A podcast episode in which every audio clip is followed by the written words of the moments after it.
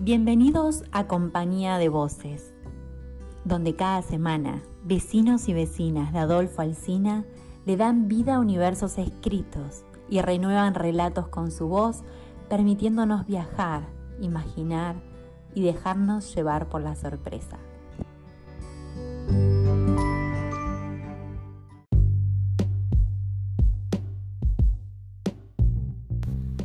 Hoy nos acompaña con su voz Erika Andrés de Carué.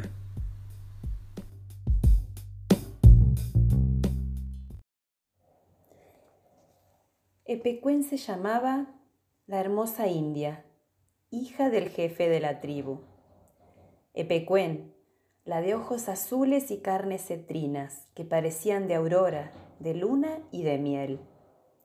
Sus pupilas estaban rodeadas por tonos azules, tan azules, límpidas y luminosas, que muchas veces pensaron los jóvenes guerreros si tendrían ese color de tanto mirar los cielos, o si estos eran azules de tanto mirar esos ojos.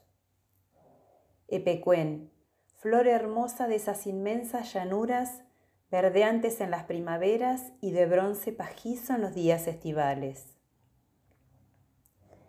Los caballos inquietos se arremolinan en torno de la hoguera que en los campamentos dan la ilusión perfecta de estrellas caídas por equivocación en una tierra que por su inmensidad dilatada es, bajo la noche, imagen de otro cielo. A la entrada de la carpa del jefe se apiñan los caciques para un conciliábulo. Es angustia la serenidad de la noche pampeana. ¿Qué fraguaron en su secreto deliberar los viejos caciques de mirar selvático, de movimientos felinos como yaguareté y de cabellos ondeantes y renegridos como pluma de biguaes? Pronto se supo. Y la noticia cundió como un grito jubiloso de victoria entre todos los mancebos de la tribu que se morían de amor por Epecuén, la dulce india de pupilas azulosas de turquesa y labios rojos como flor de ceibo. El guerrero, que en las próximas peleas demostrara más valor y acopiara mayor botín, sería elegido dueño de la sin par doncella. Todos, al ser notificados, murmuraron sordamente y avanzaron el puño nervioso hacia las lanzas, dispuestos a probar en el acto su gallardía. Y ese día llegó y las tribus rivales huyeron acobardadas ante el empuje de un solo hombre, agitado por el fervor amoroso con mil garras, avasallador como el torrente y tajante como la flecha que hiende el vacío. Carué, el joven guerrero ungido en la lucha bravía para unirse a la divina Epecuén, la rosa agreste de la pampa, la de los ojos espolvoreados de brillos azules y labios cordiales, la detesco brisa como la tarde que se esconde en las madrigueras terrosas. Ella se sintió deslumbrada.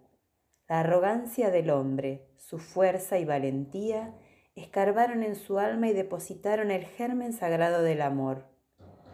El bizarro Caruela sedujo y con el fuego de su corazón encendió el fuego de la pasión femenina con llamas extrañas se amaron, se adoraron, se idolatraron.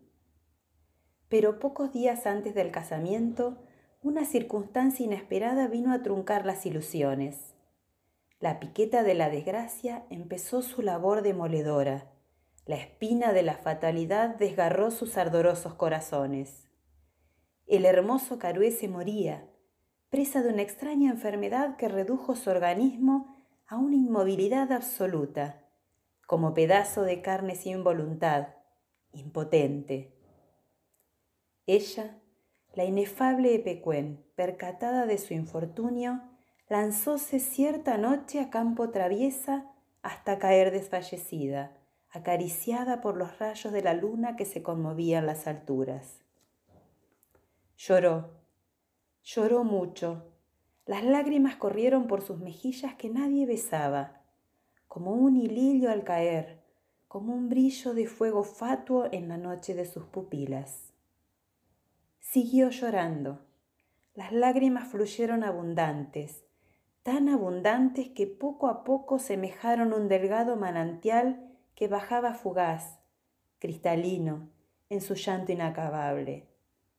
La nocturnidad la cobijaba, con leve ademán de madre, en el centello de las estrellas y las diáfanas tinieblas. Y al fin, de Epecuén no quedó nada, solo una pequeña laguna de lágrimas acerbas. El dolor había convertido a Epecuén en esa cuenca de ternura acuosa. ¿Qué podía ser su alma? Lágrimas, nada más que lágrimas. Enterado Carué de la desaparición de su amada, pidió a gritos que se lo condujera por los verdes prados para buscarla. Accedieron a ello. La placidez pampeana se alteró al paso de esa angarilla donde yacía el paralítico que iba en pos de su bien amada. Vana búsqueda. Después de largo peregrinar, se detuvieron junto a la laguna de linfas claras. Carué creyó percibir una voz dulcísima que lo llamaba. Se emocionó, ordenó que le ayudaran a entrar en la laguna.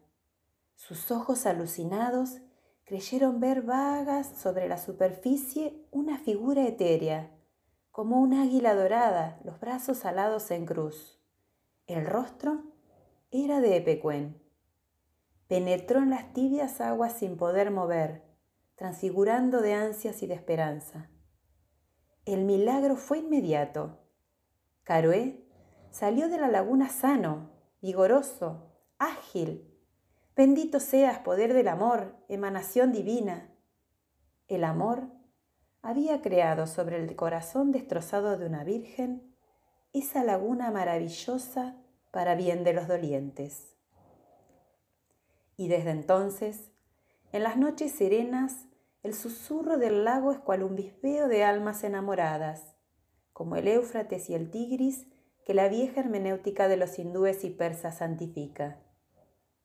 Epecuén está bendito por el sacrificio y prodigio suyo es el milagro de curar todos los dolores, porque el sacrificio nos acerca a Dios.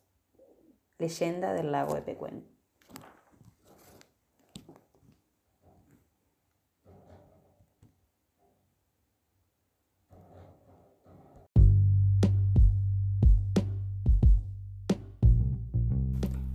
Compañía de voces. Sumate vos también.